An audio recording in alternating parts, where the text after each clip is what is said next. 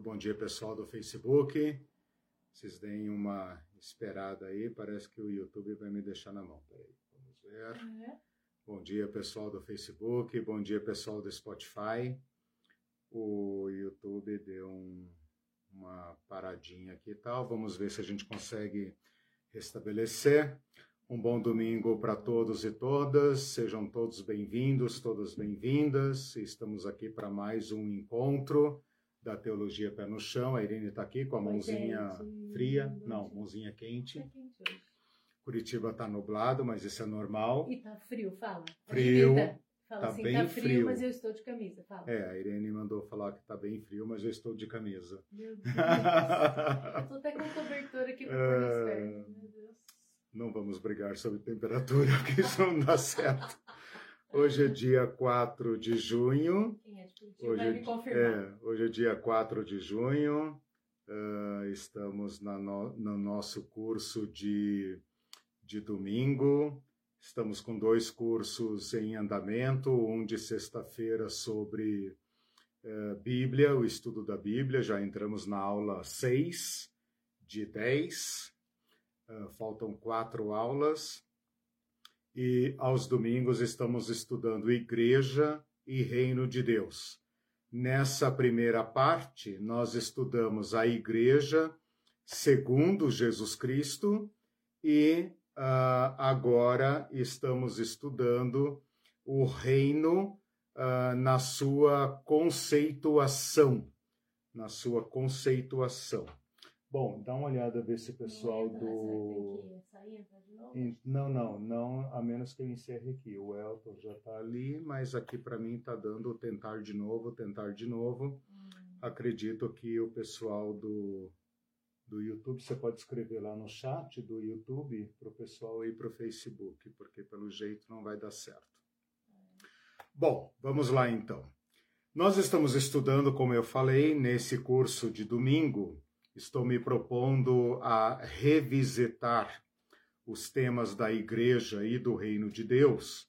Tivemos oito aulas com uh, uh, o tema da Igreja nos Evangelhos. É claro que o Novo Testamento oferece muito material sobre igreja a partir de Atos e das Epístolas, mas o desafio foi refletir sobre igreja em Jesus Cristo. É um desafio, porque, como eu tenho falado desde o início do ano, uh, Jesus Cristo falou pouco sobre igreja e muito sobre reino de Deus. Uh, feita essa primeira, cumprida essa primeira parte do curso de oito aulas, nós começamos, hoje é a aula 11, então, três aulas em que nós estamos trabalhando o conceito do, de reino de Deus. E para falarmos de reino de Deus, eu senti a necessidade de dar uma conceituação de reino, porque reino, como eu tenho dito desde a aula 9, é uma palavra sem conteúdo, é uma palavra que pode servir para qualquer coisa, para tudo e nada ao mesmo tempo. Então, estou nos impondo, estou impondo a mim mesmo e a vocês uma reflexão mais atenta, preliminar, sobre reino de Deus. Então, ainda não entramos no que Jesus falou a respeito de reino de Deus, mas estamos desde a aula 9, aula 10 e hoje aula 11, construindo uma conceituação de reino. Uh, no, na aula 9, nós trabalhamos uma uma compreensão da palavra reino, uma compreensão é, sociopolítica, cultural da palavra reino, né? E desde a aula 10 nós estamos estudando a, a história do reino. E eu tomei como ponto de partida, tomei como ponto de partida a, a história do povo de Israel. Por quê? Primeiro, porque nós cristãos estamos familiarizados com o Antigo Testamento, estamos familiarizados com as histórias do Antigo Testamento. Segundo, porque a, a história de Israel antigo, do Israel do Antigo Testamento, nos permite analisar uma evolução política desde o, o formato clã, o formato da família de Abraão, como um clã, um clã peregrino que rompe com uma monarquia e se lança numa aventura, até que se tornam uma pequena nação e se estabelecem no seu próprio território. Depois, nós vamos ver, a partir da aula de hoje, a instauração da monarquia e a evolução histórica, então, desse sistema uh, de governo, desse sistema de organização política. Desde a instauração do reino, uma breve evolução para um status eh, de reino poderoso, importante, rico, né? e, e também opressor, por que não? Né?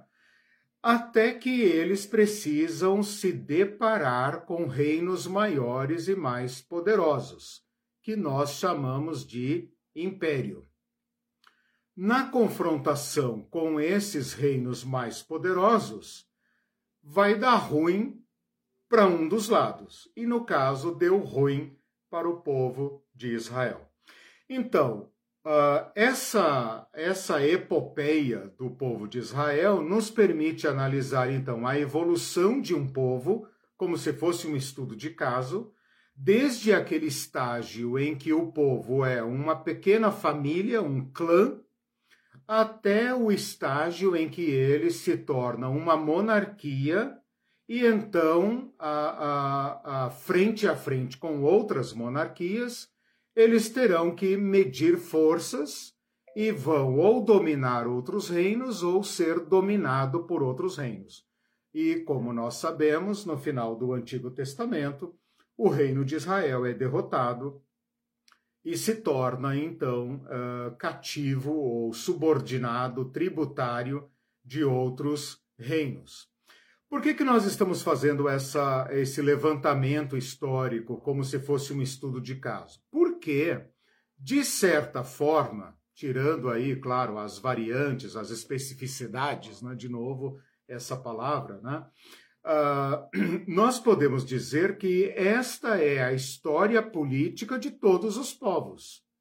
Todos os povos, de uma forma ou de outra, claro, estou falando em termos genéricos, todos os povos evoluíram para um tipo de sociedade política organizada. E uma vez organizada e ocupando uma certa extensão territorial, teve que se deparar com outros povos. E no confronto com outros povos, eles tiveram que uh, uh, uh, ou fazer aliança ou se enfrentar, e nesse enfrentamento foram ou dominadores ou subordinados. Né?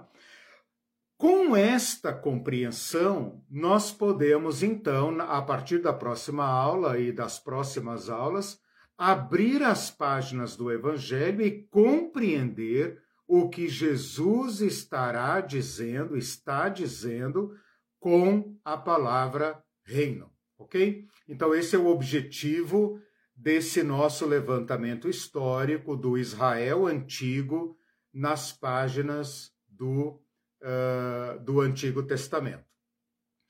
As perguntas que nos dirigem nesta abordagem são aquelas que eu tenho apresentado nessas duas últimas aulas.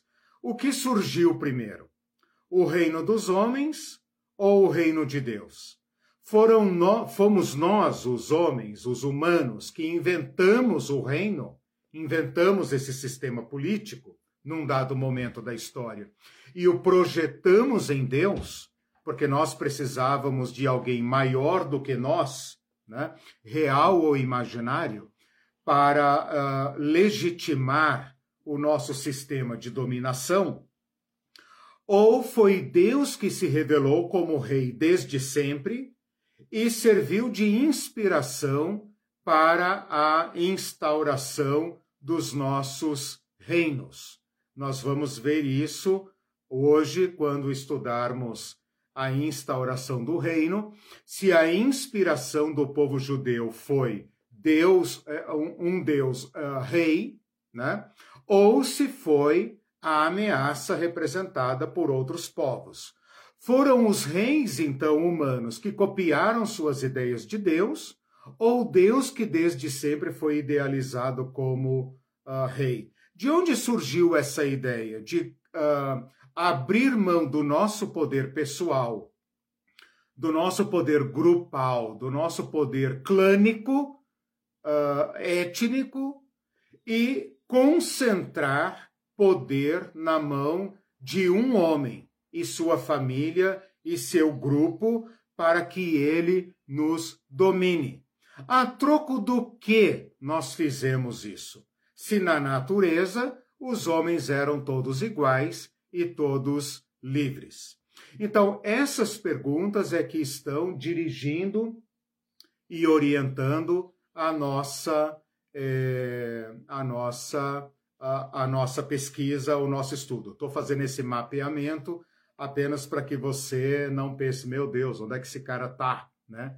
Por que, que essa volta toda? Por que, que a gente não vai logo para Mateus e, e encara o reino de Deus? Porque eu julgo necessário, eu julgo necessário, e vocês são todos vítimas do meu julgamento, das minhas presunções, eu presumo esta necessidade.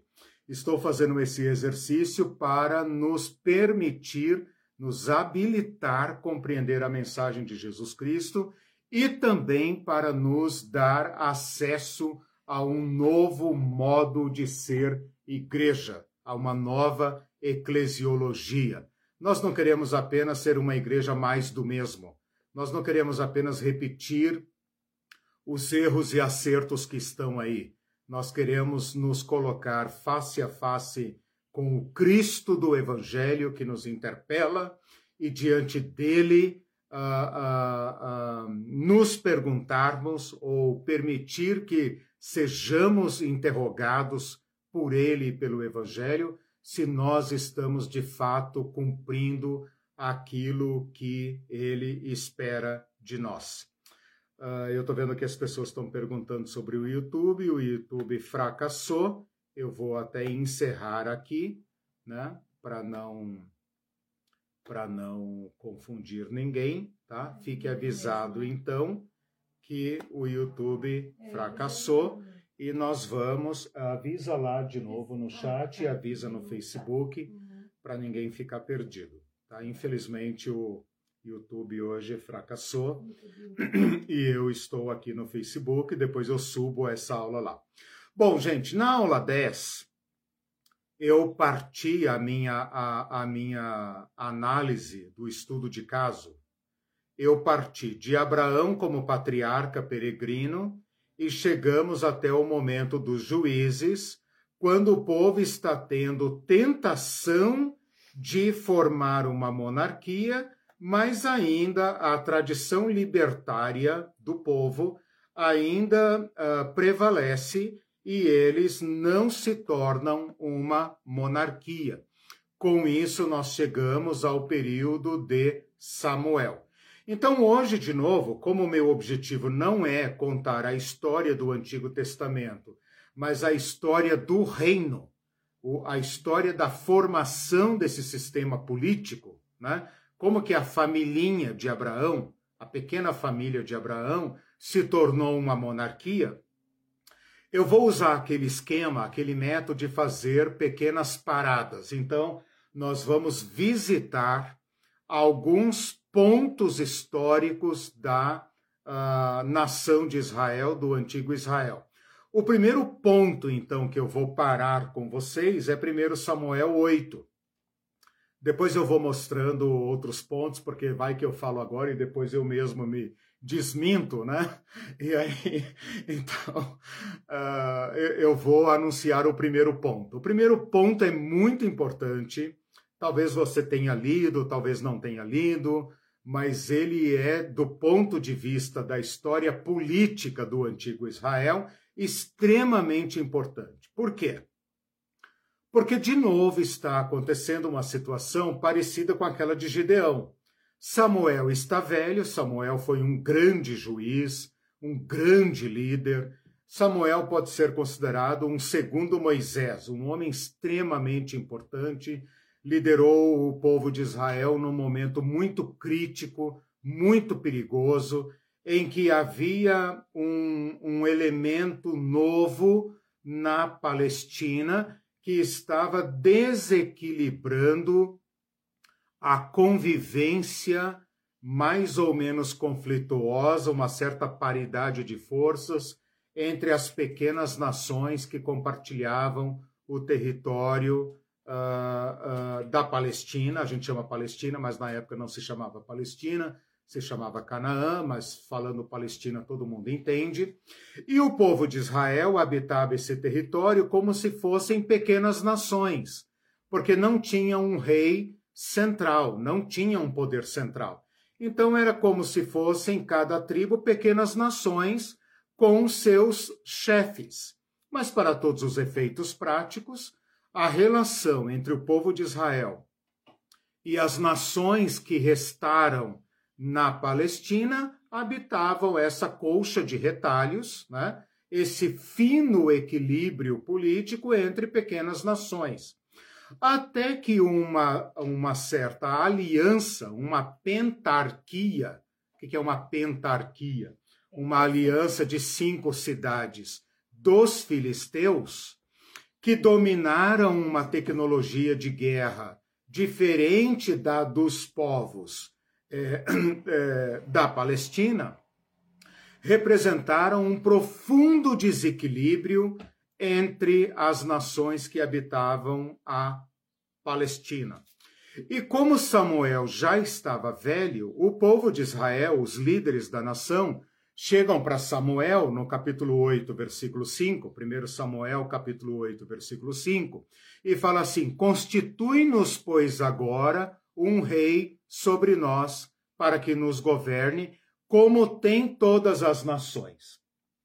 Então, a motivação pela qual o povo de Israel uh, se propõe, chega à conclusão de que eles devem constituir uma monarquia, é a mesma que havia uh, tentado o povo ao longo de todo o período dos juízes, ou seja, a ameaça externa representada por um povo violento que pressionava ou que ameaçava a existência do povo de Israel e a necessidade de uma autoridade uh, interna central que habilitasse o povo a fazer esse enfrentamento.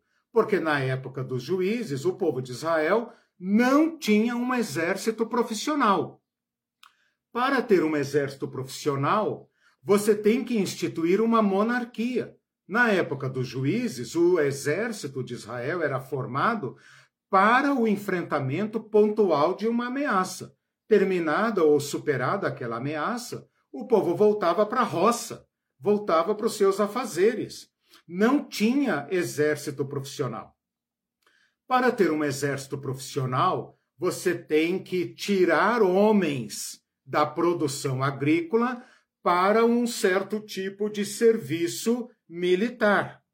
Quando você faz isso, você tem uma categoria de pessoas que não mais produzem seu próprio alimento, mas precisa comer o alimento que outros produzem. Quando você faz isso, você precisa aumentar a produção. Então, aquele cara que produzia apenas para o seu sustento ou para o sustento da sua família, agora tem que produzir a mais, e esse a mais, né, esse superávit, essa mais-valia, né, para usar uma linguagem marxista, tem que ser apropriada não pelo, pelo, pelo capitalismo, mas nesse caso, pelo Estado. E para você ter um rei e uma corte, você também precisa uh, uh, uh, de um certo aparato burocrático. Eu sei que a palavra burocrático é moderna, mas ela nos permite entender o que, que está implicado neste nome. Para isto, você tem que ter tributação. Então, duas coisas ou três coisas que estão embutidas nesse pedido do povo de Israel. Você precisa a instauração de um Estado com toda a sua burocracia, com todos os seus serviços e demandas, né? especialmente próprios de uma realeza, e de uma realeza divina ou, ou absolutista, né? você precisa ter um exército profissional, ou seja, homens que saem da produção do arado do campo para as armas.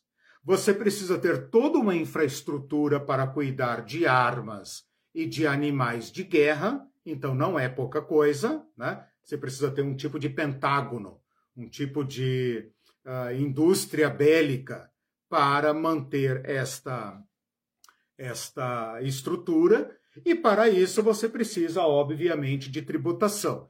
Essas três coisas o povo de Israel não teve por cerca de 200 anos, 200 a 300 anos. Ninguém sabe ao certo uh, quanto tempo durou a, a história do livro de Juízes. Quando o povo diz isso para Samuel, Samuel fica imensamente triste e vai falar com Deus. E a resposta de Deus está no versículo 7. 1 Samuel, capítulo 8, versículo 7. Deus fala para Samuel: Ouve a voz do povo em tudo quanto te dizem, pois não tem te rejeitado a ti, antes a mim, para eu não reinar sobre eles. Então aqui está uma profunda implicação da instauração da monarquia. A monarquia é uma rival de Deus. Ou seja, ou vocês têm a Deus e a aliança, o regime da aliança, como governo do povo, portanto, aquele, aquele estado anterior em que o povo vive mediante a orientação do sacerdote, da lei de Deus e dos juízes é o reinado de Deus, embora não tenha esse nome, porque Deus não está se revelando como rei. Mas a partir do momento que você decide instaurar um rei, esse rei é necessariamente, por sua própria natureza, uma rejeição a Deus. Portanto, uma uh, rival, uma rivalidade contra Deus. Mas é interessante que Deus cede. E ele fala no versículo 8, Deus reclamando para uh, Samuel, Deus fala assim: Esse povo sempre me rejeitou desde que saiu do Egito. Portanto, o povo sai do Egito, mas o Egito não sai deles. Né? Eles vivem precariamente, eles vivem numa relação tensa com o governo de Deus, governo entre aspas, porque Deus até agora se revelou como pastor do povo e como pai do povo, não como rei. Deus nunca usa a figura da realeza. Então vocês percebem que eu já estou respondendo aquelas perguntas que uhum. dirigem a nossa aula. Foi Deus que se revelou como rei e inspirou o reinado do povo, né? Ou o povo que concebe a realeza como sua segurança e a partir daí tem que ou trazer Deus para dentro do reino para uhum. legitimar esse estado de coisas, ou então vai se tornar de fato inimigo de Deus. Deus concorda com isso, mas ele fala no versículo 9, capítulo 8, versículo 9, ele fala: atende o povo. É como se Deus dissesse: olha, deixa, deixa o povo. O povo quer um reino, Deixa, deixa. É uma concessão. Não é uma ideia de Deus, não é uma proposta de Deus, mas é uma concessão. Só que no versículo 9 ele fala o seguinte: adverte-os solenemente e explica-lhes qual será o direito do rei que houver de reinar sobre eles. Ou seja, vocês querem um rei porque vocês têm uma, certas necessidades. Então, o povo tem demandas. E essas demandas apontam para a necessidade de um chefe. Só que a, a, o, é é? o efeito colateral da realeza é o, todos os direitos que acompanham este, este monarca.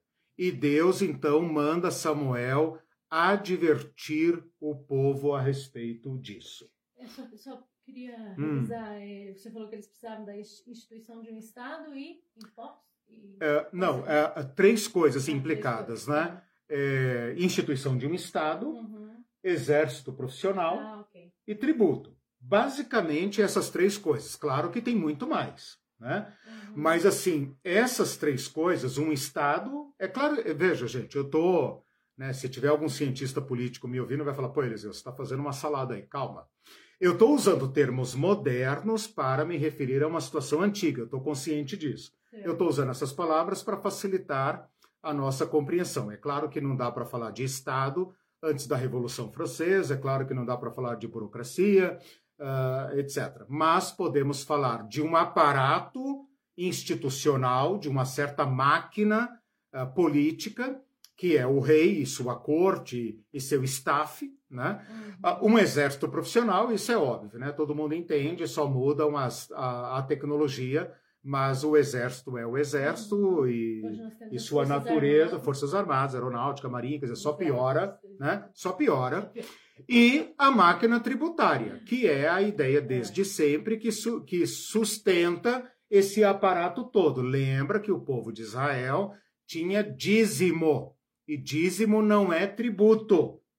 E agora vai haver uma profunda transformação interna do povo de Israel. Quer saber mais sobre isso? Uh, vou fazer aqui uma propagandinha. Assista o meu curso Teologia da Generosidade, uhum. em que eu falo sobre isso. A partir do versículo 11 até o versículo 17, uh, Samuel então vai descrevendo para o povo de Israel, para essa assembleia do povo de Israel, quais serão os direitos do rei e as implicações que eles devem considerar. Então, assim, o rei vai proteger vocês, o rei vai é, fazer as guerras de vocês? Vai. Só que se vocês estão pensando que ele vai ser um pai, da nação, não vai. Tem, tem outras implicações aí. E então ele fala: olha, os seus melhores homens, os, os melhores filhos de vocês, os mais aptos, mais fortes, mais hábeis, serão levados para a corte para serem seus soldados e seus capitães e vão fabricar armas e carros, ou seja, exército profissional. Junto com isso, no versículo 11 e 12, ele fala assim: seus melhores homens irão trabalhar nas fazendas do rei, porque não existe rei sem patrimônio, e um patrimônio mais elevado do que aquele que a reforma agrária de Moisés e de Josué havia estabelecido uh, na divisão da terra. Claro, reforma agrária também é um termo moderno, mas eu me dou o direito de aplicá-lo aqui porque se você ler o livro de Josué, você vai ver que houve uma divisão da terra para todos, inclusive para mulheres, né? de modo que não havia sem terra em Israel, todos eram produtores e todos ajudavam todos. Né? Depois ele fala que as mulheres, a partir do versículo 13, as melhores filhas de vocês e mulheres de vocês serão levadas para o palácio para serviços supérfluos e para sustentar, para fazerem serviços domésticos no palácio, porque se você tem um grande grupo de pessoas que saem da produção, né, de cuidarem de si mesmas, é claro que você tem que tirar pessoas da produção para sustentar estas pessoas aqui. Evidentemente não está dito aqui, mas deve ser subentendido a exploração sexual. É óbvio, né? Que um rei deveria ter muitas mulheres e a mulher que ele quiser.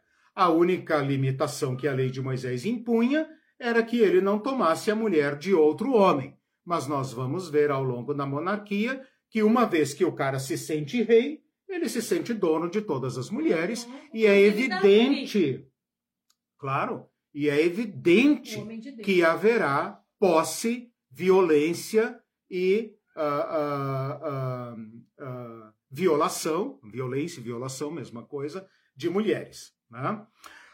depois ele fala do tributo, está no versículo 14, no versículo 14. Ele fala assim, versículo 14 e 15: O melhor da produção de vocês será recolhido para sustento desse, desse aparato. Então percebam aqui esse inchaço da máquina pública à custa do sistema produtivo. Então, aquele sistema agrário que uh, uh, produzia para seu próprio benefício, agora passa a produzir para esta corte, para todos os funcionários do rei, para toda a família do rei. Nepotismo ainda não era crime, né? Nem sempre é crime cá para nós, né? Uh, é, existe uma grande insistência em, em, em, ter nepotismo, mas nessa época nepotismo não havia é, Estado, como é que fala, concurso público, não havia nada disso, havia uh, os amigos do rei, né, evidentemente.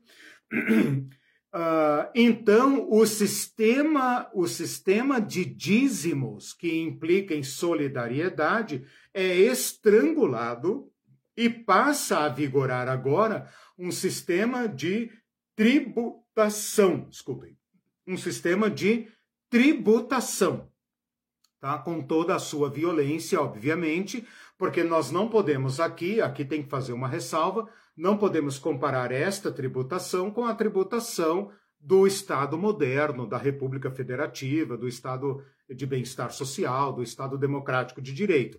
Nessa época, o tributo era expropriativo para o rei e seu staff, e não para benefício do povo. O povo passa a ser propriedade do rei. Depois ele fala que o rei vai tomar seus servos e animais, versículo 16. E no final, no versículo 17, ele mostra o estágio final, né, no fim desse texto, ele mostra o estágio final para onde caminha a realeza, e vós lhe sereis por servos.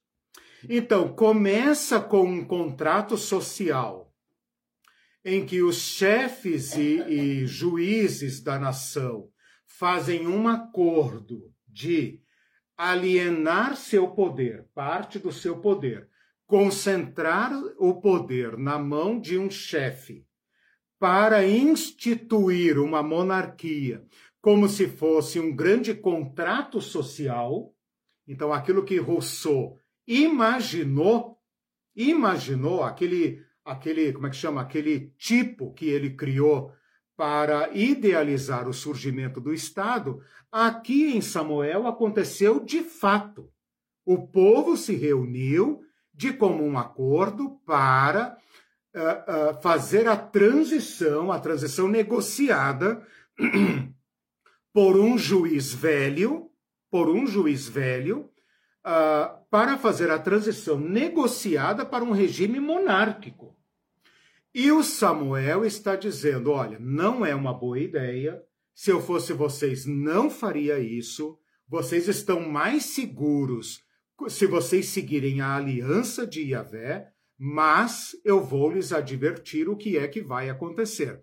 No final, esses caras que haviam feito a monarquia de comum acordo e acham que vão poder apresentar seus pleitos ao rei democraticamente, no versículo 17, Samuel adverte. Né? Rimou aqui 17 com adverte. Ele faz mais ou menos eco aquele apólogo de Jotão. Ele diz: vocês todos vão virar escravos do rei. Isso já havia sido experimentado no Egito, quando José, o famoso José da Bíblia, que os crentes quase veneram, quase canonizam, só não canonizam porque fica feio, né? não querem parecer católicos. O José do Egito ajudou o faraó, o faraó da época de plantão, a estabelecer o regime absolutista, lá em Gênesis capítulo 47, fala que ele se aproveitou da fome do povo e comprou tudo que o povo tinha para Faraó, inclusive a terra do povo, inclusive o próprio corpo do povo. De modo que tudo passou a ser de Faraó, exceto quem? Exceto a classe sacerdotal. Por quê? porque a classe sacerdotal era o fiador desta barbaridade, tia. Né? Então, o Samuel está dizendo: olha, hoje, hoje vocês sentam aqui comigo nesse, nessa, nesse, nesse grande Senado, né?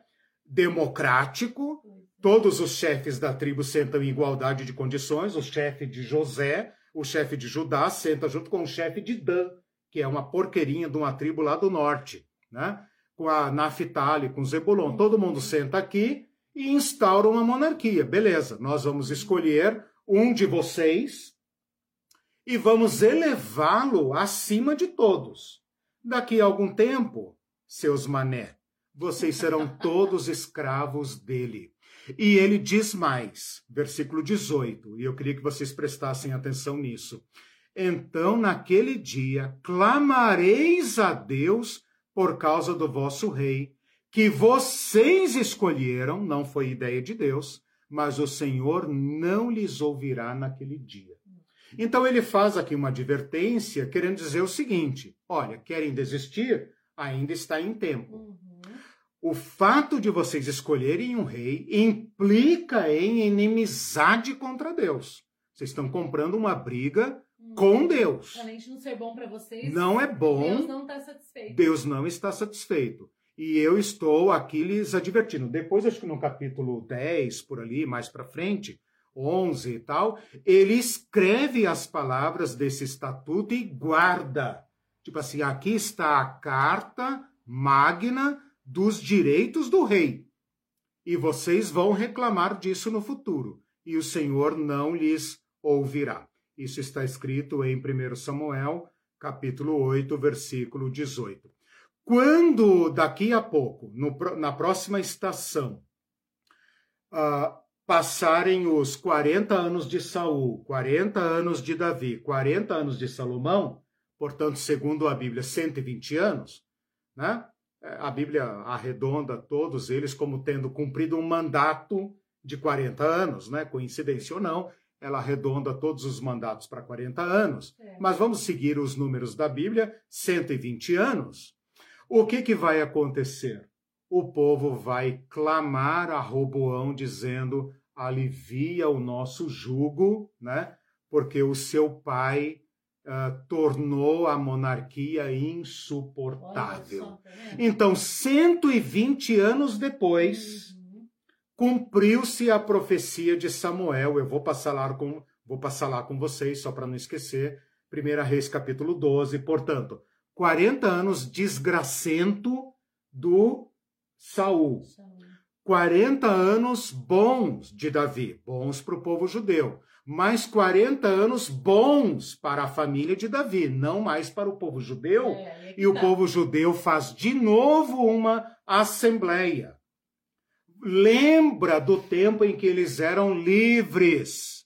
Reúnem de novo os chefes das tribos, os pais de família e vão ao filho de Salomão, vão ao filho de Salomão e fala: "Cara, alivia nosso jugo, porque do jeito que está, as pessoas não estão aguentando", né? Cumpriu-se então a profecia de uh, Samuel. Deixa eu fazer uma pergunta. Sim, claro. É para o pessoal também hum. que está seguindo. Então, Sim. na verdade, era um tipo de parlamento, porque cada, cada, é, me, cada tribo, né, cada uhum. chefe de tribo tinha o poder de votar. E mesmo os, o Samuel tendo explicado todas as consequências e conscientizado o povo, eles votaram. Então foi, foram, tipo assim, é. não é? Ah, o povo lá quem? Ah, uma, fez uma manifestação não, ali na frente. Chefes. E daí, ah, não, nós queremos. Não, porque ah, na uhum. imaginação da gente é, é assim. É popular. Ah, é popular. Ah, uhum. queremos, tá, tá, dois, três, não, não. não. não, eles, eles votaram, os chefes todos. É, você está dizendo votaram, né? A gente está atualizando a linguagem. É, mas de qualquer maneira, foi um acordo nacional. Sim, eles Um acordo nacional um acordo representado Sim. pelos Ainda, chefes das dizer, nações. Maioria... É, a tua pergunta é importante pelo seguinte: durante todo o período é, dos juízes que nós uhum. estudamos na aula passada, as tribos eram governadas por seus chefes. Uhum. Chefe de clã, chefe de família, é. chefe de grupos maiores e tal, até um certo cabeça da nação, que a Bíblia chama equivocadamente de príncipe. Mas não é príncipe, porque príncipe para nós é uma terminologia da monarquia. Sim. Então não é príncipe. Então lá em Moisés e tal fala os príncipes e tal. A gente imagina uns carinhas, né, como o príncipe William, a gente imagina esses carinhas aí, né? todo né, sanguinho azul e tal. Não é nada disso. Você tem que imaginar uma coisa tipo tribo indígena, povo originário, né? chefes de família. Tá. Todas as questões eram, eram julgadas dessa forma. Né? Uhum. E se houvesse alguma necessidade de, de é, decisão, deliberação, quem funcionava como fiador deste acordo era o sacerdote, que, ao contrário do sistema monárquico ao redor, não compartilhava da nobreza do rei. Pelo contrário, era representante dos pobres. Hum. Porque eu falei que não tinha sem terra, eu falei que não tinha sem terra, tinha uma. Uma família sem terra oficial de Yahvé, era o MST. O MST era a tribo sacerdotal. Não, tinha, não ganhava terra. Não ganhava terra. Para produzir. E para isso eles eram uh, fiadores da aliança. Então todo o esquema montado por Moisés era antimonárquico. E o que levou o povo a esse contrato social na época de Samuel foram as, pelo menos duas questões, né? Podemos dizer assim, ameaças externas que sempre vai funcionar como uma tentação ao poder, e ameaças internas. Uhum. Ou seja, esse conselho é fraco. Né? Uhum. Esse conselho é fraco, ele não está conseguindo fazer frente ao, uh, ao, ao povo, aos uhum. filisteus. É, medo de né? invasões, né? É, também. Exatamente. Medo de invasões e e destruição e uhum. genocídio. Por quê? Porque o povo de Israel tinha tomado a terra por meio de guerra, sangue. Uhum. Então eles eram inimigos, entende? Só que eles conseguiam se manter ali, eles foram conseguindo se manter, né? Até a chegada dos filisteus. Quando os filisteus se unem naquela pentarquia, né? A história dos filisteus é muito interessante porque os filisteus não são povos semitas. Os filisteus são um povo do mar, ninguém sabe se vieram é, da Grécia, de onde eles vieram, ocuparam o litoral, ocuparam o litoral e eram violentíssimos. Eles não faziam acordo com ninguém ali, eles eram violentíssimos. Né? Eles dominavam técnicas de guerra, eles dominavam metalurgia, eles tinham carros e etc. E eles colocaram o povo de Israel de joelhos. Né? Samuel, mal e mal, conseguiu enfrentá-los, Sansão conseguiu enfrentá-los, mas quando Samuel ficou velho, o povo falou: não, não, não, a gente não aguenta mais. Uhum. Se Samuel morrer, vai tudo por água abaixo de novo, uhum. e agora nós queremos um rei. E mesmo. Os dele eram isso, mesmo com todas essas, essas advertências, o povo fez o cálculo e falou: não, nós pagamos, nós, nós estamos uhum. dispostos. E aí no versículo no versículo 20, se não me engano, o povo fala: não, nós teremos um rei. E aí Samuel né? conduz. É, claro, é difícil julgá-los. Então, mas é por isso não, que. Olhando tudo isso por isso que eu estou usando. Os medos e é, tudo. claro, claro. Por isso que eu estou usando a história de Israel como estudo de caso. Certo. Porque nesse estudo de caso, a gente vê presente todos os elementos que levaram à monarquia absolutista. Uhum. Entendeu? Sim. Que levaram à monarquia sempre há absolutista. Motivos, né? Sempre há motivos. Sim, sempre há motivos, né? com certeza. Ah, hoje, por exemplo, existem aqueles anárquicos que querem destruir o Estado, uhum. ou querem Estado mínimo, ou querem ah, ah, simplesmente a anarquia mesmo, que não haja Estado. Sim. Então, nós sempre vamos viver nessa tensão entre uhum. segurança versus perda de liberdade. Uhum né? Ou liberdade plena versus é. sacrifício da segurança. É, é, é, é sempre essa tensão. Versus a coisa na prática, né? É. Uma outra coisa importante a considerar aqui é a ameaça do povo externo. Né? Durante toda a história da humanidade, até, até digamos, recentemente, né? a, a, a convivência com o outro povo nos empurrava para o poder absolutista. Porque o outro povo representa uma ameaça.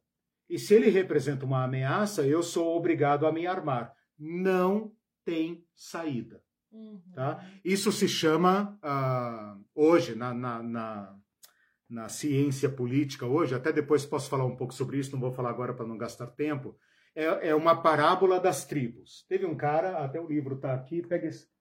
Uh, vê aqui na letra P se você acha, em ordem tá. Um livro de capa marrom, mas acho que não está aqui não. É parábola, é parábola das tribos. Está é, em ordem alfabética. Não, não está. Se tivesse, estaria aqui. Não, tudo bem. A Parábola das Tribos é um livro que o cara diz o seguinte: eram dez tribos vivendo num território. Todas mais ou menos ali dividindo seu espaço. Até que uma tribo cresce mais do que as outras e ela fala o seguinte: hum, a nossa água não é suficiente para o nosso povo e o vizinho tem água, né? Vamos tomar a água dele, vamos aumentar o nosso território para tomar esse rio para nós.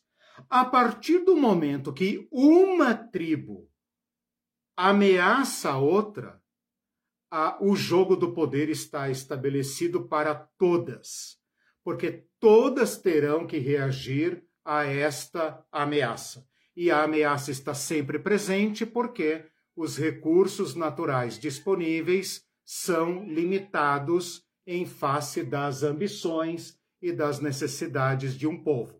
Então, esses povos poderiam fazer um acordo e compartilhar os recursos, né? Tipo, eu te vendo água, você me vende alimento. Eles uhum. poderiam fazer um acordo, é o que o mundo hoje tenta fazer.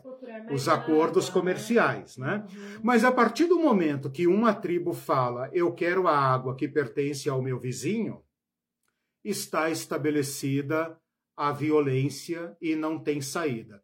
Essa tribo ameaçada ela tem, digamos, três opções. Ou ela foge, abandona o território e foge, ou ela se submete ao jogo da violência, ela fala, tudo bem, a gente perde a água, ou a gente paga tributo, a gente faz uhum. alguma coisa, ou se alia com as demais tribos e se fortalece, oprimindo o seu próprio povo uhum. para investir em forças armadas e enfrenta aquela tribo a inimiga. As, as Isso. Alianças. Essa parábola da, das tribos, ela pode ser aplicada a qualquer situação. África, América, Ásia, Europa, Ucrânia, uhum. pode ser aplicada, é uma parábola, evidentemente, e pode ser aplicada aqui.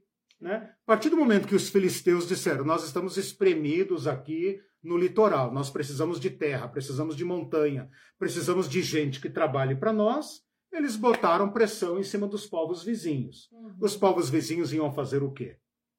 Né? O povo de Israel pensou: não podemos nos aliar com esses povos, são nossos inimigos. Qual é a saída prática? Uhum. É montar ser, uma monarquia. E, e, ser como as outras nações. Como é ser as outras como as outras nações. Exatamente. Assim, e dá certo, dá. Exatamente. E porque nós, por causa de, vamos dizer, religião, vamos ficar Isso. com então, é, o que Samuel viu aqui foi exatamente o perigo embutido nessa questão. Não estamos inventando uma monarquia. Nós não estamos consultando a lei de Moisés e tal para dizer como nós podemos achar soluções internas, originais para os nossos problemas. Nós queremos rei como as outras nações. Uhum. Só que o pacote veio completo. Uhum. Por isso Samuel fala: Bom, vocês querem um rei? O rei funciona assim. Uhum. Então, eles não inventaram um novo sistema político, uhum. como poderiam ter inventado. Eles falaram: queremos um rei igual aos das nações que nos ameaçam. Uhum. Aí nós vamos de igual para igual. Uhum. Né? E aí a parábola das tribos Sim. se cumpriu nesse caso. Aí, tipo assim, estamos dispostos a enfrentar os e suportar os efeitos colaterais que isso exatamente, vai Exatamente, né? exatamente. Fizeram o, o custo, do, é, fizeram o cálculo político uhum. e disseram, não, ainda vale a pena. Ainda vale a pena. Né? Mas o, o, o irônico aqui dessa história é o Samuel falar: no final vocês todos vão virar cego. Por quê? Porque não há limites para o poder. Né? Uhum. Então, eu vou passar rapidamente agora pelos 120 anos da monarquia, só para dizer o seguinte: Saul foi um rei, é, é, é, como é que a gente pode dizer? Infeliz, trágico, desgraçado. Ele apresenta todos os sintomas de um déspota. Uhum. Né? Ele é covarde, ele é tirano, ele é violento, ele é invejoso, ele tenta acumular uh, uh, o ofício sacerdotal uhum. e entra num choque violento com Samuel. Né? Samuel acaba. Uh, Samuel, acho que é o único cara da história que ungiu dois reis. Ele ungiu Saul e depois ele vê, a caca que ele fez, né? rejeita Saul e, claro, sob orientação de Deus, unge um rei rival do Saul, né? unge o Davi. Né? E ao ungir o Davi, ele criou um problema insolúvel. Ele colocou o reino de Saul no chinelo e não tinha mais saída, porque Davi passou a ser o rival vivo. E reis não suportam rivais vivos, né?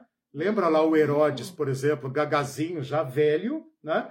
Quando os magos chegam dizendo, os reis, os magos, não reis, chegam dizendo onde está o recém-nascido rei dos judeus, ele fala, rei? Como rei? Rei sou, sou eu. eu é. Você, tem, você pode, pode ser um bebê, mandem caçar imediatamente e matem o cara, né? Uhum. Então o Saul, coitado, ele é a tragédia ambulante e ele vai terminar morto por quem? Pelos filisteus. Então, o Saul é a tragédia. O Saul é o caos. Ele foi eleito para livrar o povo dos filisteus. E morre ele, toda a sua casa, vítima vergonhosa, humilhante na mão dos filisteus. Engraçado que a primeira experiência deles foi ruim, né? Terrível, terrível. Era para ter voltado atrás e falar, cara, vamos buscar a Deus, que esse negócio é, deu ruim, né? Deu ruim. Vamos voltar é, que deu ruim, não, né? né? Mas o Davi, evidentemente, já tinha se tornado o grande herói, o grande personagem. O Davi, meus irmãos e irmãs, o Davi é o anti-rei. O Davi, apesar das suas, das suas aventuras militares, ele é o anti-rei. Ele é piedoso, ele é poeta, ele não estava nem na guerra na época de Saul. Então ele é o anti-rei. Ele não tem o perfil de um herói militar.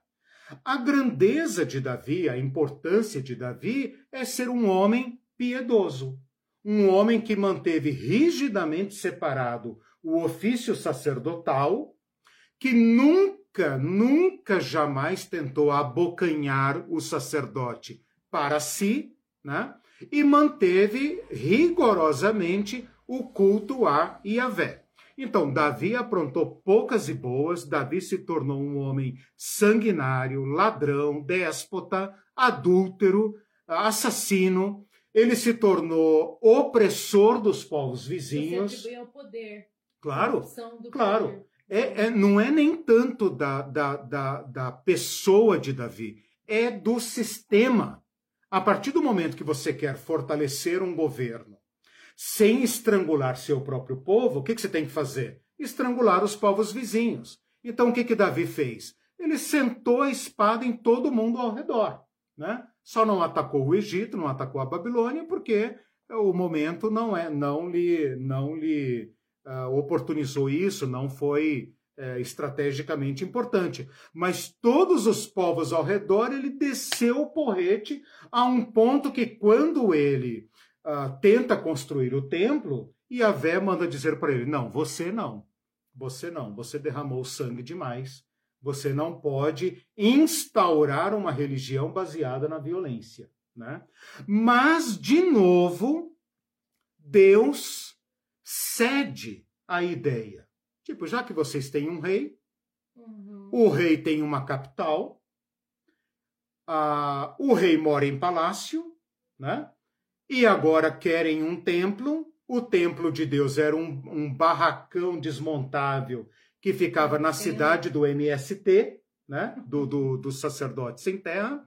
O Davi fala: tenho que levar isso para a capital. Isso é ideia da realeza, não é ideia de Deus, né?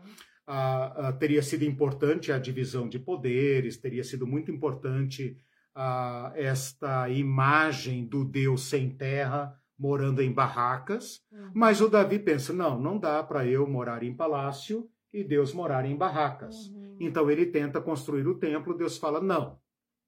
Mas Deus faz uma aliança com Davi e fala: Davi, se você se mantiver nessa ideia uh, de realeza piedosa, uhum. eu, eu trabalho com a sua família. Eu trabalho com a sua família. Eu, eu, eu, homem, né? eu, eu, eu vou junto. Eu vou junto. É. Então, vocês querem construir um templo? Vá lá, eu aceito. Né? E então vem o Salomão, o nome dele em hebraico é Shlomo, que é derivado de Shalom, que é paz, portanto, Salomão é o pacífico, né? o rei da paz. Percebam como isso é imagem de Jesus Cristo, o filho de Davi. Salomão é o filho de Davi, Jesus é o filho de Davi, e Salomão era para ser uma figura do ungido. Mas o Salomão, por causa da sua paz e da sua riqueza, embora não tenha sido um rei bélico, né? Usufrui do espólio de guerra e de opressão do seu pai Davi. E instaura o templo em Jerusalém, aparentemente piedoso e tudo mais. Só que depois instaura diversos outros templos, né? E, uh, para diversos outros deuses. E neste projeto expansionista, nesse projeto de acordos políticos, de internacionalização globalismo. da monarquia, desse globalismo, da monarquia, da cultura, de alianças, inclusive com o Egito, que Deus havia proibido, a princesa oficial, né? Porque tinha as extraoficiais a princesa oficial de, de, de Israel nesse período era uma princesa egípcia, e para cada uma desse, de, desses acordos, Salomão erigiu um templo para uh, estes cultos, e no final do seu governo, ele já reduziu o povo a trabalhos forçados estrangulou a estrutura clânica e tribal do povo de Israel, estabeleceu distritos tributários, estabeleceu é, um poderoso aparato militar, existem até hoje ruínas das cocheiras de Salomão, né?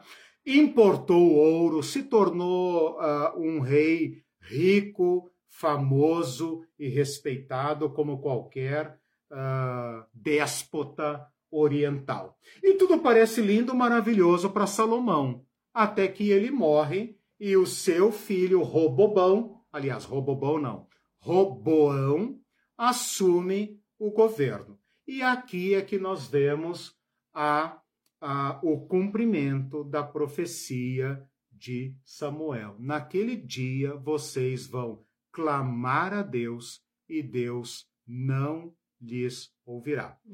O importante aqui, meus irmãos, é vocês saberem o seguinte: os melhores reis de Israel, Davi e Salomão, os melhores foram péssimos.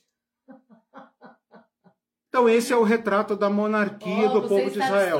Os melhores, de os melhores reis de Israel, Davi e Salomão, foram péssimos no sentido da aliança de Moisés. Sim. Né? Então, o Davi se salva por seus méritos, apesar de todos os pecados. As pessoas falam Davi, o homem segundo o coração de Deus, falso.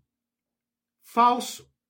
Esta expressão, se você se der ao trabalho de, de pesquisar, ela só ocorre na boca de Paulo no livro de Atos e está se referindo a uma tradução livre da fala de Samuel, de Deus a Samuel, do Davizinho do campo. Então, o hum, Davizinho do campo, o poeta, o hominho lá, uhum. filho bastardo, o oitavo filho, desprezível, etc.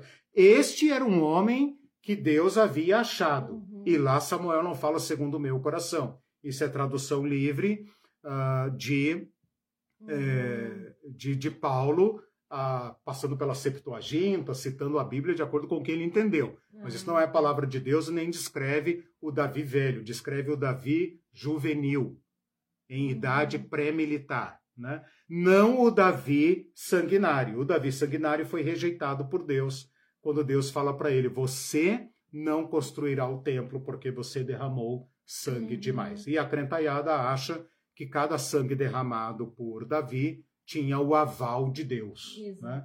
Por isso eles acham que tem que defender até hoje Israel contra palestinos, porque Deus está em cada bomba do, do uhum. povo de Israel. Né? Uhum. Né? É uma leitura equivocada das escrituras. Isso é um fundamentalismo que eu diria é, estúpido. Sim. E, e, lamentável, né? Todo é, fundamentalismo é estúpido. É, esse, mas esse, esse é cruel. É, né? é, cruel, né? Porque não é só levar a cabo o é, literalismo, né? é fazer uma interpretação errônea, né? Ô, pessoal, vocês estão aí, hora de comentar, se vocês Isso. quiserem. Eu cheguei agora à segunda estação, que é a estação que vai levar ao início da bancarrota do reino. Uhum. Para mostrar para vocês que a história do reino é uma história dramática, é uma história de violência e é uma história de rejeição a Deus. Sim. Não? É, eu só queria comentar, é, ah. é, meio lamentável né, a história da, do, de Davi e Salomão, porque Sim, é. ainda é. ele era a figura de Cristo, é, Davi, né, ungido, né? Era, uma, era como se fosse uma figura, né? É. Então, assim, é, é, é, esse lance aí de ser como o coração de Deus, uhum. realmente todo mundo replica isso. essa fala, né? Uhum. Então é bem importante colocar uhum. que isso dizia respeito ao Davizinho lá do uhum. campo uhum. e também salientar como o poder corrompe e que isso é, é, do sistema. É do sistema. É do sistema. A, a conclusão a que eu cheguei a respeito dessas estruturas de poder é que, independentemente do rei de plantão, é da lógica do sistema. Uhum. Agora veja, é necessário que se diga: a monarquia do povo judeu, a monarquia de Israel, a monarquia instaurada por Samuel, passando por Salomão, ah, por Saul, Davi, Salomão. E depois o restante da história, que eu vou falar a partir de agora, ainda é uma monarquia limitada certo? Por que, que é limitada? Por causa do ofício sacerdotal, que representa um poder, não é a divisão moderna do poder judiciário, legislativo e executivo, mas é um poder à parte, tá? Uhum. É um poder que Davi trouxe equivocadamente para junto de si, mas ainda é separado. Diferente do que acontecia, por exemplo, com Nabucodonosor, do que acontecia com Faraó, quando os sacerdotes eram subordinados ao rei. Então, na história dos judeus, a, o sacerdócio era ainda um poder independente, independente entre aspas, mas independente. E outra limitação uh, notável da monarquia do povo judeu é a lei de Moisés, que bem ou mal era seguida. Né? Se o rei era piedoso, era bom, ele seguia a lei de Moisés. Se não era bom, era déspota, ele mandava a lei de Moisés às favas e ninguém ia falar nada.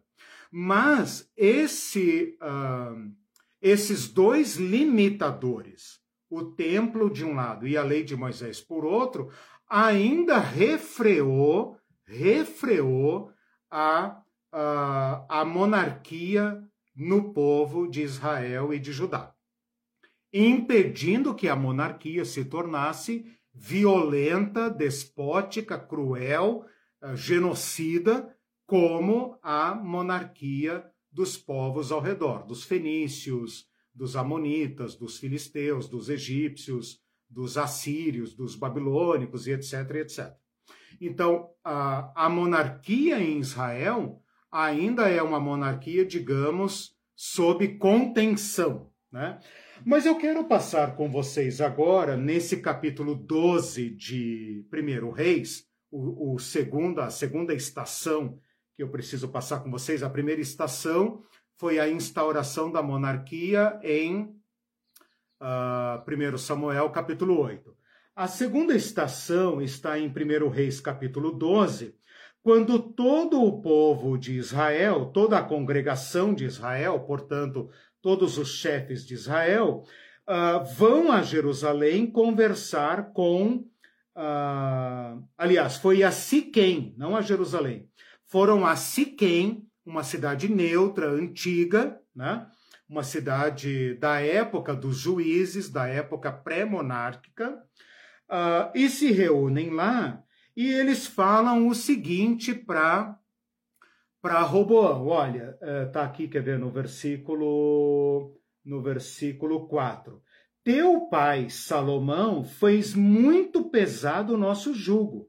Agora, pois, alivia a dura servidão de teu pai e o seu pesado jugo que nos impôs, e nós te serviremos.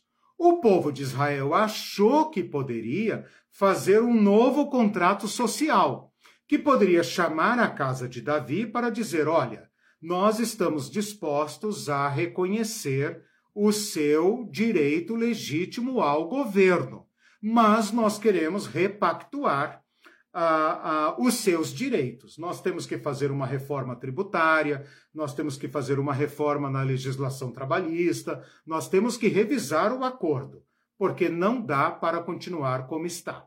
Né? Quer dizer, até o despotismo tem limite e o governante tem que saber até onde ele pode uh, uh, apertar. Diz a história que o Roboão falou para o povo o seguinte, versículo 5: Ide-vos e após três dias voltai a mim. Quer dizer, o Roboão uh, ou não tinha sabedoria ou tinha má, más intenções. Né? ele fala: me deem três dias para pensar se eu vou manter o status quo estabelecido pelo meu pai, ou seja, o poder não retroage, não tem como retroagir. Se Salomão levou o aperto até esse ponto, não tem como retroagir. Ou se nós vamos repactuar, e se eu vou correr o risco né, de repactuar. E aí diz o texto aqui, muito interessante, magnífico esse texto, Diz o relato que Roboão consultou dois conselhos, um formado por homens idosos, homens que tinham a tradição libertária do povo de Israel, e falou o seguinte: esse povo está me pedindo um acordo. Como eu devo responder a esse povo? Então, no versículo 7, esses homens sábios da corte de Salomão disseram para ele o seguinte: se hoje te tornares servo deste povo e os servires, e atendendo falares boas palavras, eles se farão teus servos para sempre. Aqui está um acordo de poder. É o rei servo.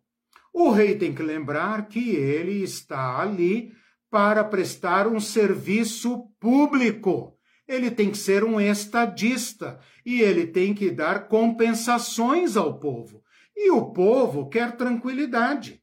O povo quer tranquilidade para uh, semear o campo, colher, desfrutar do comércio, educar seus filhos, casar, ter filhos e viver feliz. Então, o, os sábios aconselham para o Roboão um novo acordo social, um novo acordo uh, uh, de governo. E o rei, então, despreza este conselho, está no versículo 8, e vai tomar conselhos com uma nova classe, a nova classe política.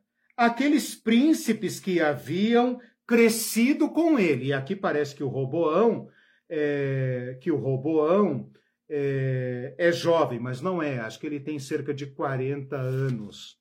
Uh, eu não vou procurar aqui agora, mas eu acho que ele tem uh, cerca de 40 anos.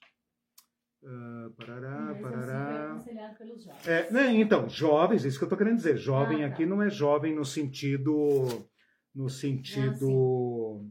Roboão. É, parará, Roboão, 41 anos. Está no uhum. capítulo 14, versículo 21. 41 anos. Então é uma nova classe. Não é jovem no sentido de molecão, uhum. adolescente, juvenil, não. Uhum. É uma nova classe política que vai oferecer a ele um novo acordo, uma nova proposta. E diz o seguinte, versículo 10: Assim falarás a este povo: Teu pai fez pesado o nosso jugo, mas tu alivia-o de sobre nós, assim lhe falarás: Meu dedo mínimo é mais grosso do que os lombos do meu pai. Assim, se meu pai vos impôs jugo pesado, eu ainda vou-lo aumentarei. Meu pai vos castigou com açoites, porém eu vos castigarei com escorpiões. Ou seja, dois projetos monárquicos. Um inspirado na lei de Moisés do rei servo, e outro inspirado nas nações ao redor. Um rei não retroage, mané. Um rei não, retro, não retroage. Não existe vácuo de poder. Se um rei chegou a um certo nível de grandeza, ele não tem como retroagir. Qualquer retrocesso aparecerá sinal de fraqueza. A, a, o poder não tem marcha ré. O poder não recua, a não ser por métodos violentos, por métodos revolucionários. Então, este caso de Roboão é muito interessante, porque desmascara o que é o poder monárquico. E, aliás, todo poder, porque todo poder tende a ser absolutista. E está aí a nossa Constituição para uh, não nos deixar ilusões. Está aí a Lava Jato. O que é a Lava Jato senão a ultrapassagem dos limites legais? Um exemplo bem, né? bem de respeitar os direitos pessoais, de liber... respeitar liberdades individuais. Uhum. Então, o poder monárquico, o poder absolutista, ele é um germe embutido em toda forma de poder ou o teu chefe no trabalho, o gerente, o diretor, o presidente, o prefeito e etc, etc, é uma pessoa absolutamente democrática, que obedece rigorosamente os limites da lei. Ou por trás das regras escritas não existe uma cultura de dominação, de assédio, de desmoralização, de destruição dos subordinados. Então, esse conselho do qual a gente dá risada, aperta sobre o povo, está em vigor de cabo a rabo. Está em vigor nas famílias, está em vigor na rua, na escola, na universidade, está em vigor no departamento de trabalho, na indústria, nas instituições, no banco, na igreja, é, em qualquer religião. Este é o espírito que rege o sistema. Então, apesar de tudo o que aconteceu com Davi e Salomão, em Roboão o sistema não reconhece retrocesso. Porque se tivesse havido aqui um conselho dos idosos, eles teriam voltado a um estado de legalidade. O rei está lá para quê? Para cuidar do povo. Os juízes eram levantados por Deus para quê? Para cuidar do povo. E Deus estava no meio do povo para quê? Para cuidar do povo. Deus não era um rei despótico, exigindo sacrifícios, exigindo é, é, tributo e, e, sacrifício humano e nada. O que Deus tinha dito para Moisés é o seguinte: olha, vocês querem dar alguma coisa para mim? Dê para o pobre. Vocês querem dar ofertas para mim? Dê para o pobre. Se o pobre estiver garantido, assistido e cuidado, beleza. Se vocês cumprirem esta lei de Moisés, eu espanto os seus inimigos, eu coloco medo nos seus inimigos, ninguém vai ousar. Isso, né? e este governo do rei servo, do Deus servo, que Jesus vai encarnar. Eu não vim para ser servido, mas para servir e servir até esgotar minha vida. Este é o reino de Deus. Então, meus irmãos, nós chegamos, digamos, ao auge da realeza. Nós partimos de um povo desamparado, dizendo: por favor, alguém reina sobre nós. É a parábola de Jotão. Né? Tentaram o, a, a oliveira, tentaram a figueira, tentaram a, sei lá, a videira, a figueira e a oliveira. e foram parar na mão do espinheiro. Foram parar na mão do Roboão, que falou: Meu dedinho vocês estão reclamando do lombo do meu pai? Vocês não sentiram o peso do meu dedinho. É como está hoje. Manter o trabalhador com a corda no pescoço, ganhando o mínimo, sem legislação trabalhista, sem previdência, sem nada, para que não tenha tempo de pensar. É a lógica de Faraó. Não dê tempo para esse povo fazer revolução. Mantenha a corda esticada. Esse povo tem que trabalhar cinco da manhã, pegar cinco, eh, dois ônibus, metrô, trem periférico, suburbano, bababá, bababá, chegar em casa oito da noite para dormir, para ralar no outro dia. Entendeu? É o, é o sistema de Roboão. Uhum. Bom, o terceiro estágio e último dessa aula de hoje é o seguinte: vou terminar rapidamente, só para não perder o ponto. O reino se divide. Pois é, ele, com isso ele decretou o fim dele. Ele né? decretou. De dedo exato, exato. Então... Ele decretou o fim, ou seja, até o déspota tem que saber quanto hum, aperta. É que você falou, é, você fala sempre, tem que saber o limite. Tem que saber o limite. o limite. É, o bom ditador sabe o limite. É. Né? Por isso que o César é. O César dava pão e circo para o povo, etc. Uhum. Tem que fazer algum agrado. É. O, Moro né? o, limite, o idiota que pensa só em esgotar, esgotar, esgotar, tipo Paulo Guedes assim, é, leva, ele, uhum. ele não dura muito. Né? Uhum. Ele é, é que nem abutre, né? rouba tudo, devora tudo e tem que sair fora, porque não dá para ficar. O sistema cai. Né? Uhum. Tanto é que caiu. Sim, né? tudo. Uh, bom, com isso, então, nós entramos na terceira era e a última da história do reino. O reino que já era precário, mas tinha conhecido os seus dias de glória perversa na época de Salomão, quebra agora em dois pequenos reinos. O maior, que é o reino de Israel do norte, reúne as dez tribos revoltadas.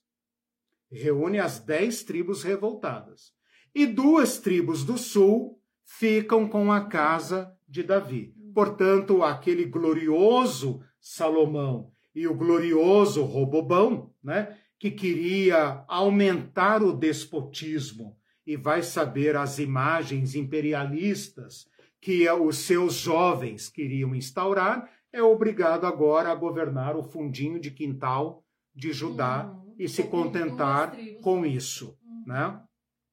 E o que era ruim, então, piorou muito. Né? Uhum. Então, a história do povo de Israel é muito triste. Né? O reino do norte dura uh, menos de 200 anos, a gente pode colocar aqui uh, de 950 a 750, 200 anos, 200 e pouquinhos anos, 200 e pouquinhos anos, o reino do norte dura, teve 19 reis em, em 200 e, 230 anos, vai, vamos fazer uma conta redonda. É, 230 anos, teve 19 reis, ninguém conseguiu se estabelecer nesse governo, eles foram todos perversos, maus e pecadores, piores do que qualquer rei da casa de Davi. Todos foram piores, né? Basta lembrar aqui do Acabe, né?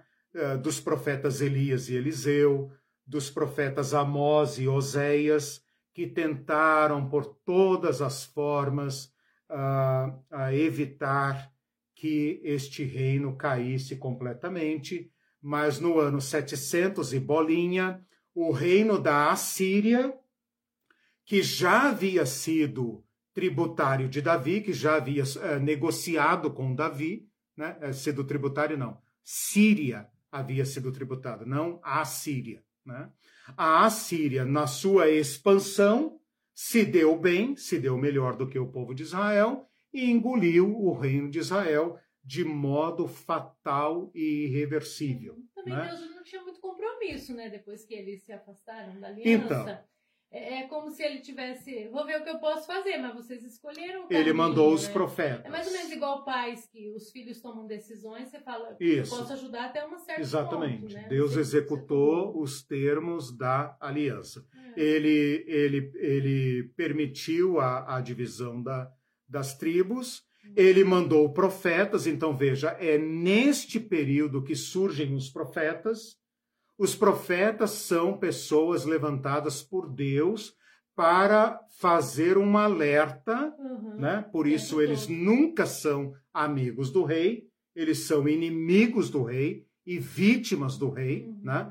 Porque o reino do norte então se torna aquilo que o povo sempre quis, um rei como as outras nações, né? Os reis do norte são todos perversos, idólatras, despóticos, é, é, abusadores, violentos, né? E o Reino do Norte, então, vai caindo, caindo, caindo, de modo que ele dura apenas duzentos e poucos anos e é levado cativo debaixo de um povo extremamente perverso, cruel, melhor do dizendo, que é da norte das dez tribos, que é chamado Israel, né? Uhum. Estamos aqui na fase do reino dividido e ele cai sob o governo de um povo extremamente cruel na, na antiguidade, que é o Império Assírio. Uhum. Né? Então, esse é o período de Jonas, uhum. é o período de Elias, de Eliseu, uhum. o período de Amós, de Oséias, em que Deus tenta de todas as formas trazer o povo. Lembra do desafio de, de Elias, né? Até quando vocês vão ficar entre Deus e Baal? É, até quando? Até quando? Então o culto a Baal já era oficial, já era hum, promovido pelo rei. A rainha Jezabel era idólatra. Hum. Esta casa de Acabe e Jezabel se aparenta com a casa de Judá, né? com a casa de Davi, e, e contamina a casa de Davi com idolatria. Então, assim, a, a decadência é, é total. Uhum. O reino de Judá consegue se manter mais ou menos fiel à aliança, porque o templo de Salomão está ali. Uhum. E se tornou um grande negócio e uma grande arma de guerra. Por quê? Porque hum. com a posse do templo, Judá enfrenta Israel. Né? E se fortalece contra Israel. Então domina o culto. O sacerdócio está na corda bamba com a realeza, não pode desagradar muito, né? Então já é um sacerdócio meia-boca, e Deus então tem que levantar os profetas, que são aqueles homens livres que dão de dedo na cara do rei e do sacerdote, né? E aí Deus vai levantar homens como uh, Jeremias, Miqueias, Isaías, Abacuque, e outros, Sofonias e tal, que são todos homens da periferia, homens que mal conhecem o rei, tirando aqui excepcionalmente Isaías, Isaías né? Uhum. que era uh, nobre. Fidalgo. Os outros eram todos é, é, de gente fora comum. de Jerusalém, gente comum, gente que tenta fazer o povo lembrar. Dos reis que reinaram em Judá, apenas oito são aprovados parcialmente como reis fiéis. Uhum. E os outros são considerados maus e perversos, violentos, havendo até reis que tenham sacrificado seus filhos aos deuses. Portanto, parentes de Jesus, porque Jesus vem da linhagem de Davi, né? Parentes de Jesus foram oferecidos vivos aos deuses. Então a decadência do, da monarquia judaica é assim, ó, é um tobogã, né? Uhum. Fora pequenos respiros na parte de Judá, ela sobrevive por mais uns cento e poucos anos por causa de reis piedosos e de escuta dos profetas, mas no início dos anos 600, aliás, no início dos anos 500, 500, 605, 590, 580, o reino de Judá também cai. E então aqui está a história do reino. Começa com Abraão, passa por Moisés, passa por Gideão, passa por Davi, passa por Roboão e chega à tragédia total. Ou seja, a monarquia que havia sido instaurada para quê? Para que havia sido instaurada a monarquia? Para proteger, para o, proteger povo. o povo Uhum. das ameaças externas. Uhum. Aqui nós podemos atestar o óbito, o fracasso Uhum. total Uhum. das duas eh, monarquias do povo de Israel. Ambas foram totalmente incapazes de proteger o povo e, pior do que isso, se tornaram algozes do seu próprio povo, um historiador, opressores do seu próprio povo. Mas um analista político ou até um historiador podia te contestar Hum. dizendo assim, sim, mas não foi feito do- da outra maneira para a gente analisar, porque se eles Sim. não tivessem é, feito dessa maneira, pode ser que eles tenham sido destruídos até antes Exato. do tempo. Então, Claro. claro, tem esse lance também, né? É, não, tudo bem. É, é, tanto que Deus andou com eles nesses caminhos, Uhum. né? Deus poderia ter falado, bom, vocês vão instaurar a monarquia, tô fora, se virem. Não, Deus andou com eles. Uhum. Né? É interessante que é a monarquia, a monarquia de Israel, a partir de Davi, do templo, que começa a tratar Deus como rei. Esse ponto não pode faltar na nossa aula. Ah, sim. Ok. Então veja, você vai falar, ah, Eliseu, mas a Bíblia chama Deus de rei. Sim. Mas quem chama Deus de rei? Davi, Salomão e Companhia Limitada. Reis, né? Antes, antes de da monarquia, Deus não é chamado de rei é e nem de reinado. Monarquia. Deus é chamado Ah. pastor do seu povo, Deus é chamado pai do seu povo, eh, Deus é chamado marido do povo. Se você ler o livro de Oséias, por exemplo, ele fala: Do Egito chamei o meu filho. Moisés fala: Deus te conduziu pelo deserto como um pai ao seu filho. Em Oséias ele vai dizer: Querida, vamos nos casar de novo. Você é para mim como uma esposa, uma esposa adúltera, infiel, mas vamos nos casar de novo. Eu te amo com amor eterno. Volte para mim. Né? Então Deus é considerado o pastor. E é muito, muito importante que Jesus tenha falado do reino de Deus, mas nunca tenha falado de Deus e de si mesmo como rei. É verdade. Não existe. O reino tem um pai e Jesus se manifesta como bom pastor. Olha a oração do Pai Nosso, por exemplo. Uhum. Pai nosso que estás nos céus, venha o teu reino. É como se ele estivesse dizendo: Senhor, estamos cansados dos nossos reis. Nós não suportamos mais os reinos, cada um pior que o outro. Venha o teu. Venha o teu, ó nosso Pai, Uhum. venha o teu. Dá-nos o pão. Ora, Deus não dava pão para o povo no deserto. Deserto é lugar de pão? Terra arenosa, como a terra de Canaã, é lugar de manar, maná, leite, manar, leite e mel? Manar, leite e mel? Não! Mas Deus não deu leite e mel para o povo na terra de Canaã. Deus não deu o pão nosso de cada dia para o povo no deserto. Quando Jesus multiplica o pão, o povo não quer fazer dele o seu rei. E Jesus diz não. Então, meus irmãos, nós estamos diante de uma nova, de uma boa nova.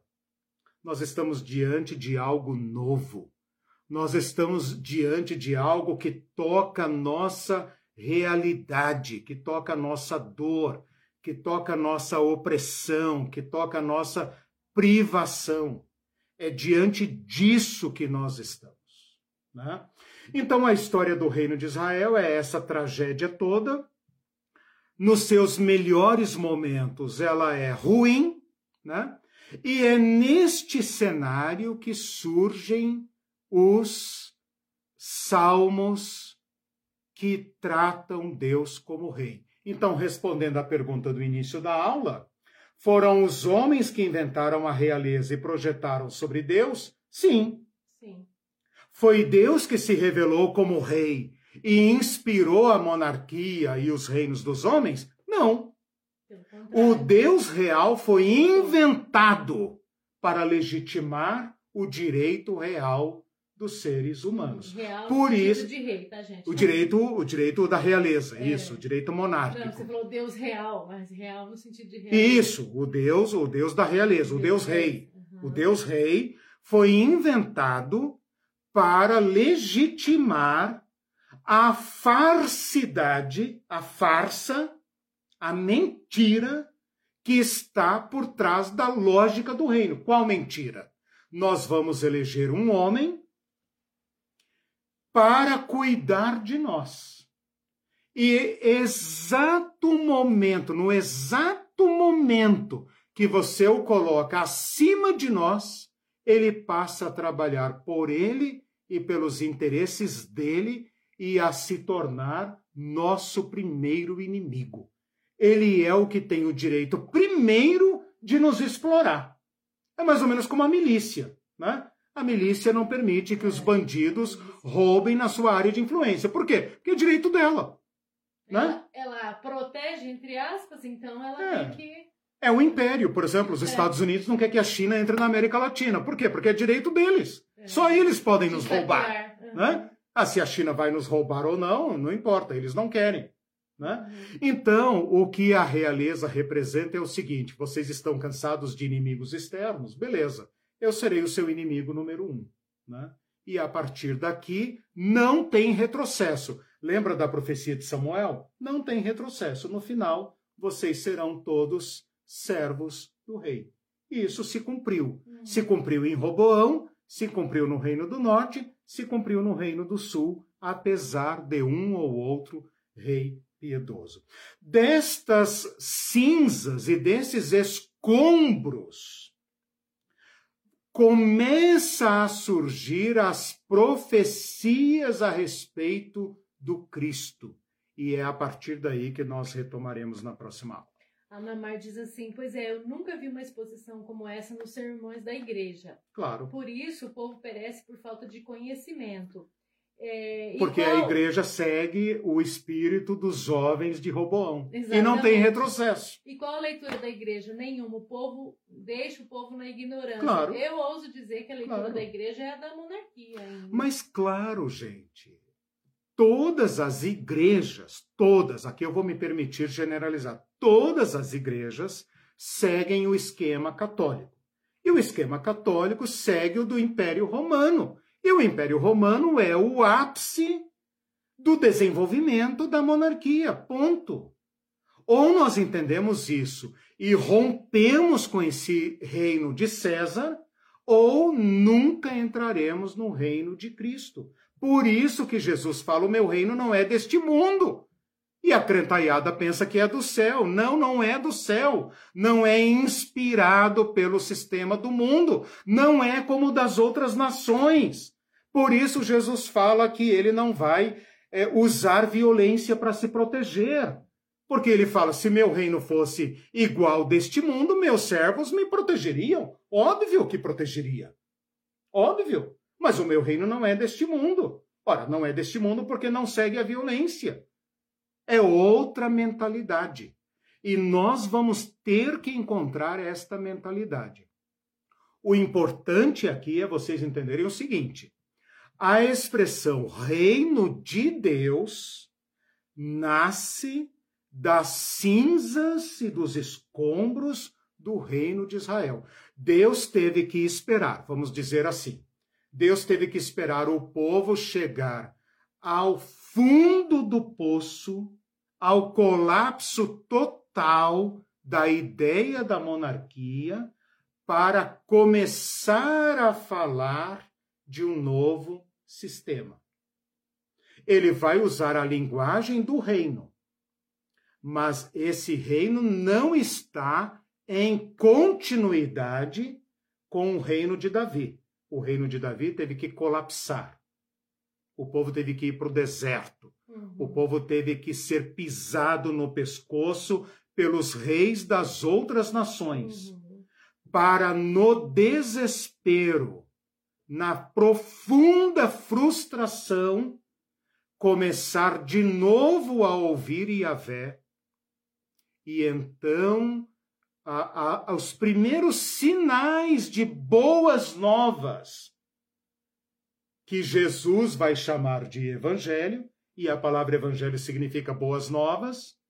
Quem é que fala em boas novas no Antigo Testamento? Vou falar isso na próxima aula. Os profetas. Uhum. Quão formosos são os pés dos que anunciam boas novas, daqueles que chegam para Sião e diz o teu Deus reina. Acabou o reino dos homens, acabou o reino da opressão, estamos diante das boas novas do vem a nós o teu reino. Mas para entender o reino de Deus, tem que se frustrar com o reino dos homens. O que, que as igrejas fazem? Namar. Elas estão em continuidade com o reino dos homens. Uhum. E para falar mais, o poder das igrejas hoje é mais despótico do que o poder do Estado porque o poder do Estado, em tese, é democrático. E o poder pastoral não é democrático. Não tem a quem recorrer. Não tem a quem recorrer. Pastoral, né? O poder pastoral, e quando eu digo pastoral, estou me referindo a qualquer líder. Não estou me referindo a pastor. Estou falando o, o, a natureza do poder. Pode ser uhum. padre, guia, mãe de santo, pai de santo, blá, blá, blá. Uhum. O poder pastoral é o poder mais pervasivo e absolutista que existe, porque governa a pessoa por dentro. O Estado não me alcança por dentro. Você pode viver numa ditadura, mas o Estado não me alcança por dentro. Por dentro eu posso manter minha liberdade. O poder religioso me alcança por dentro e me governa completamente. Não estranha que o, a besta brasileira tenha buscado apoio em quem? Na religião. Por quê? Porque a religião alcança o que eles não podem alcançar. Porque a religião né? a ditadura, a ditadura militar, por exemplo, ela pode pisar no teu pescoço, trucidar o teu corpo e não te dominar. A religião domina. É verdade. A doutora Ivete diz assim, muito pertinente para esse momento, o texto e a fala do pastor Eliseu. Obrigada. E Ana Mar disse, ei, já ia dizer isso, meu reino não é desse mundo. Eita, Jesus, sangue bom. Maranata.